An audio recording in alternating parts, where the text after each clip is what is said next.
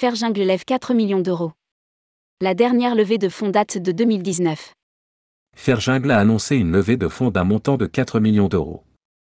Cette opération doit permettre à l'entreprise d'accélérer le développement commercial, renforcer les équipes produits et tech et de se lancer à l'international. Rédigé par Céline Imri le lundi 3 avril 2023.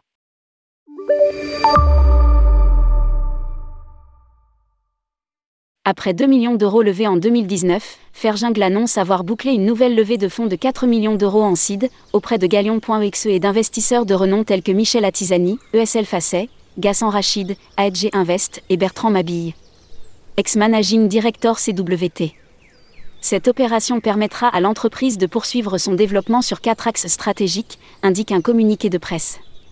Lire aussi, Ferjungle, devenir la référence européenne de la gestion des voyages pro d'ici 4 ans le développement commercial, en investissant dans des canaux d'acquisition clients et en travaillant sur des partenariats et des programmes de parrainage. L'innovation, avec le développement de nouvelles fonctionnalités exclusives pour renforcer l'automatisation de la gestion des voyages et l'intégration d'outils uniques de gestion bas carbone.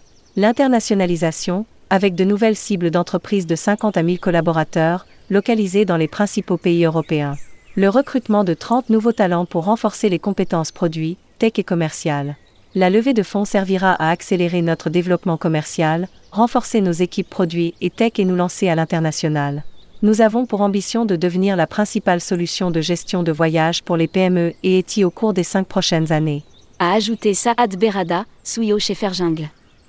L'entreprise a été créée en 2017 par Saad Berada, polytechnicien, ex-Goldman Sachs et McKinsey, Samir Idriss, Central HEC Paris, ex-McKinsey et Schlumberger, et Bertrand Guilleneuf INRIA, ex-Apple et CTO de Photopédia.